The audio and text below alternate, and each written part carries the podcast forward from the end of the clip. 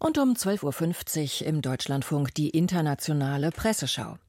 Die Zeitungen und Online-Medien befassen sich hauptsächlich mit dem Tod des russischen Oppositionellen Nawalny und mit der Münchner Sicherheitskonferenz. Verlieren alle? fragt die tschechische Zeitung Pravo. Den Auftakt zu dieser 60. Zusammenkunft bildete ein pessimistischer Sicherheitsbericht mit dem vielsagenden Titel Everybody Loses. Darin wird argumentiert, dass die derzeitige Weltordnung nicht in der Lage sei, Krisen zu bewältigen. Russlands Krieg gegen die Ukraine, die zunehmenden Spannungen im indopazifischen Raum, die gefährlichen Entwicklungen im Nahen Osten nach dem Angriff der Hamas-Terroristen auf Israel, die Instabilität in der afrikanischen Sahelzone, die drohende Massenmigration, die negativen Auswirkungen des Klimawandels und Cyberangriffe. All dies bringt die Stabilität der Sicherheit gehörig ins Wanken. Fasst Bravo zusammen, die in Prag erscheint.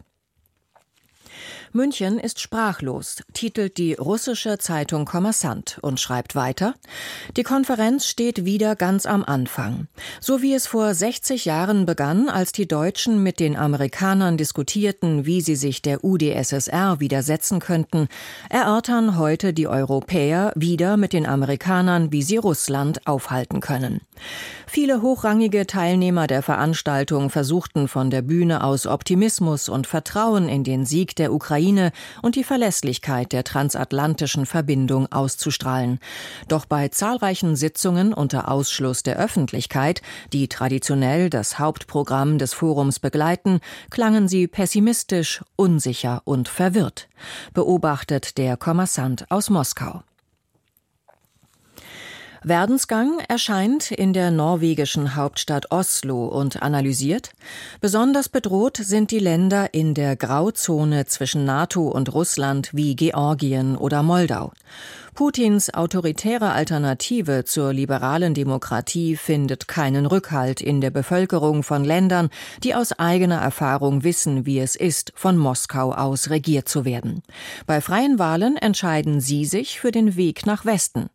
Deshalb setzt Putin auf militärische Stärke und brutale Unterdrückung, denn nur so kann er sich für den Zusammenbruch der Sowjetunion revanchieren.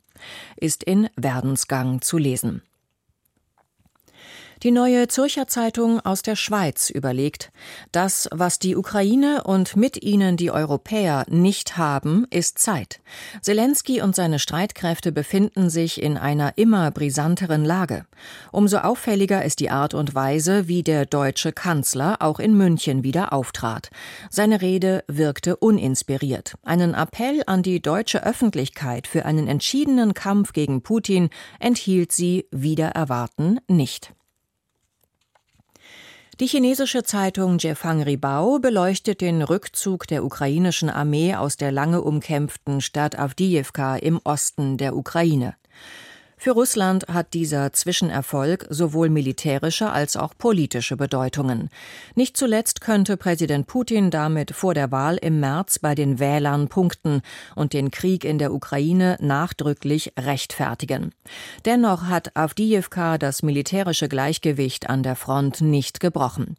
Die russische Armee wird mit weiteren Herausforderungen konfrontiert sein, wie sie weiter vorgehen soll, vor allem dann, wenn demnächst die neuen Waffenlieferungen Lieferungen der westlichen Verbündeten in der Ukraine eingetroffen sind. Es sieht nach einem Dauerkrieg aus, konstatiert Jefang Ribau aus Shanghai. Die aserbaidschanische Zeitung Müsavat blickt auf die Lage der russischen Opposition nach dem Tod Nawalnys.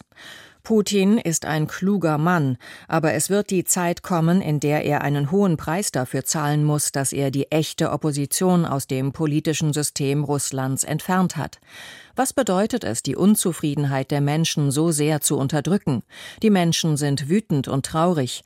Die Opposition ist für das derzeitige Schweigen verantwortlich. Sie ist gespalten. Einige Oppositionelle haben ihre Aktivitäten eingestellt, andere sind aus Angst ins Ausland geflohen. Nawalny hatte vor einigen Jahren in einem Interview gesagt, wenn er getötet werde, dürfe man den Kampf gegen das Böse nicht aufgeben. Was Russland in Zukunft erwartet, ist schwer schwer zu sagen, befindet Müsavat, die in Baku publiziert wird. Lara Son aus Mexiko-Stadt schreibt, in einem autoritär regierten Land gibt es nichts Gefährlicheres, als sich dem Regime zu widersetzen.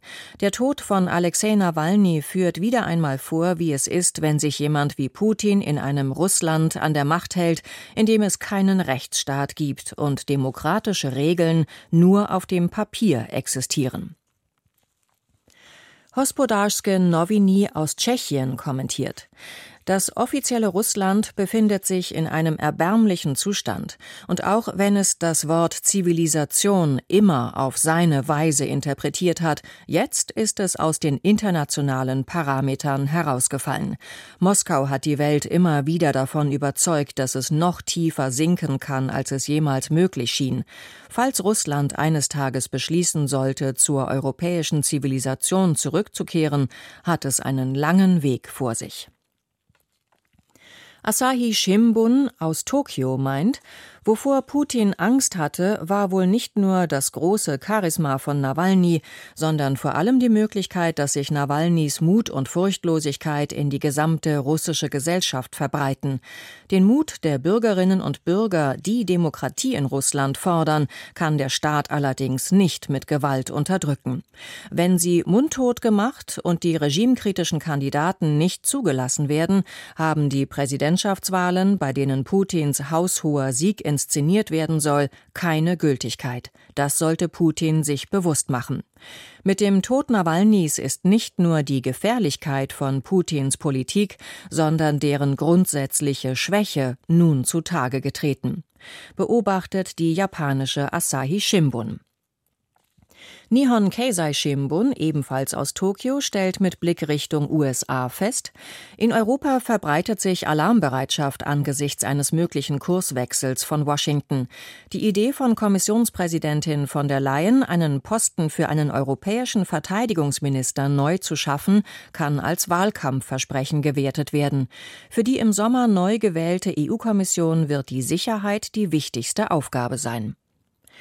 Die türkische Zeitung Ökonomie lässt sich über die Worte von Donald Trump zur Verteidigung Europas aus. Auch wenn diese Äußerungen an Irrationalität grenzen, gewinnen sie angesichts der Möglichkeit, dass Trump wiedergewählt wird und seine Ideen in die Tat umsetzen kann, an Ernsthaftigkeit. Selbst wenn Trump die Wahl nicht gewinnt, werden seine Ansichten breite Unterstützung in der US-Gesellschaft finden. Die Europäer müssen in Betracht ziehen, dass sich die Amerikaner eines Tages aus der europäischen Verteidigung zurückziehen könnten. Kann Europa dann seine Verteidigung verbessern, ohne Großbritannien und die Türkei einzubeziehen? Das ist eine interessante Frage. Überlegt Ökonomie aus Istanbul. Die politische Weltlage könnte ein weiteres Erstarken der Rechten in Europa zur Folge haben, schreibt die schwedische Zeitung Dagens Nyheter und rät zur Vernunft. Die Parteien am rechten Rand konkurrieren auch untereinander und geraten immer wieder in Streit. Das Einzige, was diese Parteien wirklich eint, ist ihr extremer Nationalismus und ihre mehr oder weniger stark ausgeprägte EU-Feindlichkeit. Damit sich die große Mehrheit der EU-Bürger in der Union zu Hause fühlt, braucht es einen Handschlag zwischen der traditionellen demokratischen Rechten und Linken im Parlament sowie auch die einzelnen Mitgliedsländer immer nach einem Kompromiss suchen müssen ist in Dagens Nyheter zu lesen.